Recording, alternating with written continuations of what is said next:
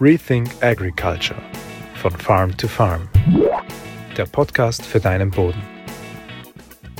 Wie viel Bodenbearbeitung kann der Kollege her, der Tillage Radish, in Kombination mit den anderen Pflanzen, die hier wachsen? Das zeige ich dir in diesem Video. Hallo und herzlich willkommen bei diesem Video von Farm to Farm. Mein Name ist Christoph Gutscher. Ich freue mich, dass du dabei bist. Wir schauen uns in diesem Video an, wie viel Bodenbearbeitung kann Tillage Radish. Tillage Radish, das ist der Tiefenrettich oder Meliorationsrettich. Der steht jetzt ein bisschen schon stellvertretend für die gesamte ähm, artenreiche Zwischenfrucht. Wir schauen es uns am Beispiel vom Tillage Radish an. Das Ganze funktioniert aber nur dann wirklich gut und das zeige ich dir auch in diesem Video, wenn der Tillage Radish nicht alleine arbeitet. Tillage Radish, das ist äh, ein, eine, ein Ölrettich eigentlich, äh, kommt aus der Gemüsebranche und wird dort verwendet zur Produktion von Meerrettich. Und der wird seit einigen Jahren, also das hat begonnen in den USA und ist dann irgendwann nach Europa, nach dem deutschsprachigen Raum ge, äh, geschwappt, ein oft fixer Bestandteil von Zwischenfruchtmischungen geworden, den auch wir hier einsetzen und der Gutes leisten kann, aber immer nur in Kombination mit anderen Pflanzen aus verschiedenen Pflanzenfamilien. Wir stehen hier in einer Zwischenfrucht, einer Yours to Grow Zwischenfrucht, also einer Farm-to-Farm-Mischung, die wir gemeinsam mit dem Landwirt, der diese, diese Fläche bewirtschaftet, das ist zufälligerweise auch noch ein äh, Kindergartenfreund von mir, ähm, also jahrzehntelanger Freund, der Betrieb ist ganz in der Nähe von mir zu Hause. Diese Zwischenfrucht, die wurde nach Wintergetreide äh, Ende Juli angebaut, davor ein seichter Grupperstrich oder seichte Bodenbearbeitung. Und dann ist sie gewachsen. Und wir versuchen uns jetzt anzuschauen, der Frage ein bisschen auf den Grund zu gehen, wäre es sinnvoller gewesen, noch mehr Bodenbearbeitung zu machen, einen zusätzlichen Bodenbearbeitungsschritt? Oder können diese Pflanzen, die wir hier mit dem, unter anderem mit dem Ziel einsetzen, Boden, Boden zu bearbeiten, Strukturen zu verbessern, Verdichtungen aufzubrechen, können die vielleicht nicht sogar das Gleiche oder sogar Besseres leisten?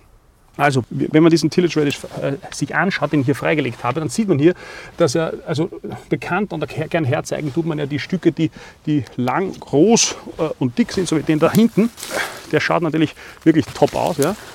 Der schaut natürlich wirklich top aus, den zeigt man gerne her. Aber es geht eigentlich darum, was der unter der Erde leistet. Und wir haben die Wurzel, oder ich habe die Wurzel freigelegt, von ganz oben bis hinunter. Ja. Und das geht bis auf 70 cm äh, von A in den B bis zur Grenze des C-Horizonts hinunter. Ähm, das heißt, das ist einmal die erste Leistung. Das ist ein wirklich tiefer Wurzler, der in Tiefe hinabkommt, in die zum Beispiel daneben ein Klee nicht hinabkommt. Aber das muss ja auch gar nicht. Entscheidend ist aber, wie funktioniert es, dass der Tillage Radish das macht? Entscheidend ist, dass er Wege vorfindet, in denen er sich bewegen kann. Das können Spalten sein, sind meistens aber Regenwurmgänge. Bei Regenwürmern ist es so, hier, hier sieht man auch eine ganze Reihe von Regenwürmern, dass es da verschiedene Regenwurmarten gibt, welche die senkrecht nach unten arbeiten und welche die horizontal arbeiten. Das heißt, die senkrecht nach unten arbeiten, bringen die organische, das organische Material, in dem Fall das Stroh vom Getreide, das hier im Sommer gestanden ist, ziehen es hinein. Und der Bodenbearbeitungsschritt, den wir ja machen, der ja oft gemacht wird, ist, ist ja unter anderem mit dem Ziel, dieses Stroh einzumischen, in den Boden einzumischen. Und beim Freilegen dieser Tiefenrettichwurzel hat man gesehen, dass das ohne Bodenbearbeitung genauso gut, wenn nicht sogar besser funktioniert. Denn man sieht hier, dass auf etwa 20 cm plötzlich äh, ein ganzer Haufen von Spelzen ist und wenn man dann noch weiter runter geht, auf 40 cm, nochmal Spelzen und Strohreste. Woher kommen die? Die nimmt der Regenwurm, zieht seine Gänge hinunter und lässt dann dort Pilze und Bakterien das zersetzen und frisst es dann am Ende. Und am Ende ist dann dieser Weg ein Weg, eine Autobahn und hoch besiedelt von Mikrobiologie und entscheidend auch verwendet als primärer Weg oder oft als primärer Weg, wo dann die Pflanzenwurzeln hinunterwachsen. Wie zum Beispiel hier eben teilweise bei diesem Ölrettich. Das heißt, das Funktionieren von einer Bodenverbesserung, von einer Strukturverbesserung mit Hilfe von Pflanzenwurzeln, am Beispiel jetzt vom Tillage Radish, das ist abhängig davon, dass auch ausreichend Regenwürmer vorhanden sind, weil Regenwürmer eine extrem wichtige Arbeit dafür leisten, dass sie eben diese Wege nach unten vorbereiten, wo dann die Wurzeln hineinkommen. Und in diesem Bereich, Regenwurmgang, Wurzelbereich, spielt es sich unheimlich ab. Das, ist, das sind die am meisten besiedelsten Wege. Werbung. Das hier ist eine Zwischenfruchtmischung, die wir äh, von Farm to Farm gemeinsam mit dem Landwirten entwickelt, produziert haben, eine Yours to Grow Mischung. Das Ganze steht unter dem Ziel, das so divers wie möglich, so artenreich wie möglich zu machen und die Ziele, die der Betrieb da hat, zu erfüllen. Wenn dich das interessiert, wenn du auch an so einer individuellen Zwischenfruchtmischung von uns interessiert bist, die ist immer mit einer Saatgutbehandlung, mit Spurenelementen und einer Biostimulanz, um gerade in der Anfangsphase, also nach der Keimung, gewisse Stresssituationen ein bisschen besser überbrücken zu können. Wenn dich das interessiert, das Ganze geht ab 25 Hektar, schau auf unsere Website und gib ein paar Infos an, was du brauchst für eine Zwischenfruchtmischung. Wir melden uns bei dir und schauen, ob wir zusammenkommen. Ich würde mich freuen. Werbung Ende.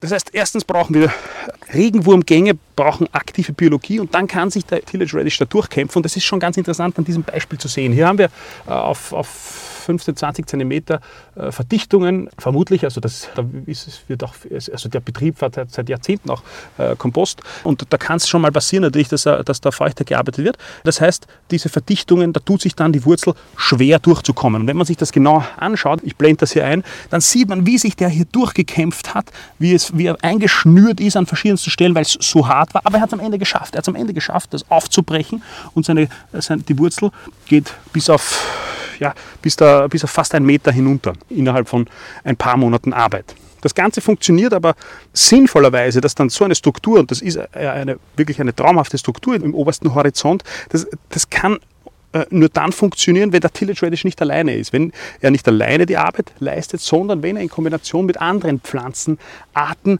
mit Leguminosen, mit Korbblütlern, mit Kreuzblütlern, wenn er eine ganze Armada an Pflanzenwurzeln da unten sind, und das sieht man hier auch gut, die arbeiten und die Biologie fördern. Und dann, und da habe ich zufälligerweise hier eben äh, beim Ausheben diesen Regenwurm hier gesehen, wie er äh, auf ein, in einer Tiefe von, von, von 10 cm, also genau dort, wo die krümelige Struktur aufhört und noch Verdichtungen sind, wo er beginnt, eine Losung auszuschütten. Und das ist sozusagen bildhaft aufgenommen, wie sich die Struktur nach unten hin verbessert, wenn biologische Aktivität da ist, wenn Pflanzenwurzeln da sind und Bodenleben da ist, Regenwürmer da sind die diese organische Wasser verwerten können.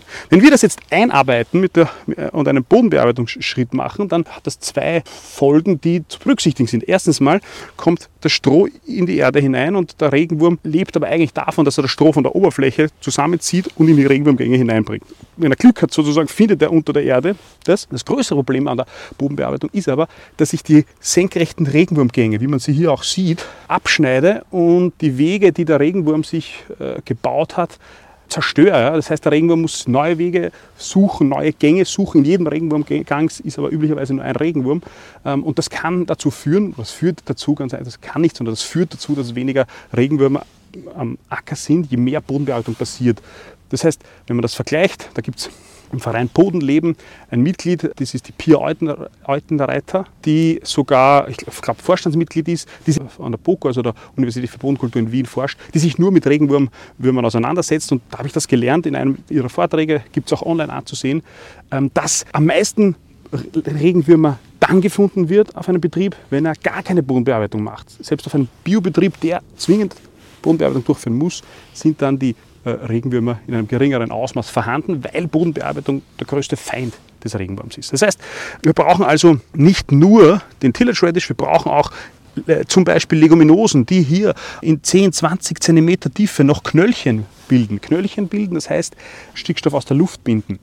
Und Stickstoff aus der Luft binden bedeutet zwingend, dass ausreichend Luft da sein muss. Und das bedeutet, dass es so eine krümelige Struktur ist, dass Regenwurmgänge da sind, dass es zu diesem äh, Gasaustausch kommen kann, dass die Wurzeln ausreichend Sauerstoff brauchen sie aber auch in dem Fall Stickstoff bekommen, dass die Knöllchen Bakterien äh, in den Knöllchen Stickstoff aus der Luft binden können.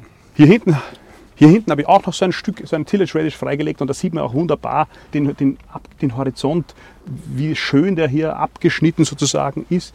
A, der A-Horizont und dann darunter liegende. Äh, und, da, und das Interessante ist ja, was ich immer wieder faszinierend finde, wie weit diese Pflanzen hinunterwurzeln. Man würde erwarten, dass da unten sich eh nichts mehr tut, dass es sich gar nichts auszahlt, so weit hinunter zu wachsen. Aber offensichtlich zahlt sich aus. Offensichtlich gibt es einen Spalt oder einen Regenwurmgang, wo diese Ölrettichwurzel beispielhaft für alle anderen Pflanzen, die erwachsen, hinunterwächst und Nährstoffe aufschließen kann, Wasser bekommt etc. Wir schauen uns, also das kann man vielleicht Ich äh, nehme das jetzt hier und zeige dir das nochmal hier. Also, wie viel Bodenbearbeitung kann dieser Tillage Radish? Der kann ziemlich viel Bodenbearbeitung. Ähm, aber wir dürfen und sollten uns nicht darauf verlassen, auf den einen Tillage Radish, auf nur diese Pflanzenart.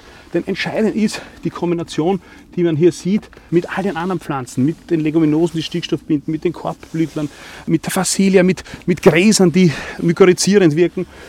Und um so eine Gesamtstruktur in der unter Anführungszeichen Ertragstotenzeit von, von nach der Ernte im Juli, August bis ins Frühjahr, in den März, April, Mai, um da das Bodenleben zu füttern. Und das sieht man hier einfach wunderbar, dass über die Jahrzehnte dieser Bewirtschaftung in Kombination mit Kompost, in Kombination mit, mit äh, weniger Bodenbearbeitung, in Kombination mit Zwischenfrüchten, dass das funktioniert hat, dass diese krümelige Struktur hier ähm, die am Ende dazu führt, dass mehr Ertrag am Ende überbleibt. Das heißt, wie viel Bodenbearbeitung kann Tillage Radish? Viel in Kombination mit anderen Pflanzen. Ähm, also es gibt also nicht das eine Pauschalrezept, das eine Patentrezept, das ist immer und überall anders. Aber am Ende ist schon ganz klar und offenkundig, dass die beste Bodenbearbeitung, die können Pflanzen, und das ist jetzt nicht nur der Tillage Radish, in Kombination mit dem Bodenleben, das da vorhanden ist. Also ich hoffe, dass du aus diesem Video was mitnehmen können. Ich hoffe, wir sehen uns beim nächsten Mal. Bis bald. Rethink Agriculture von Farm to Farm. Der Podcast für deinen Boden.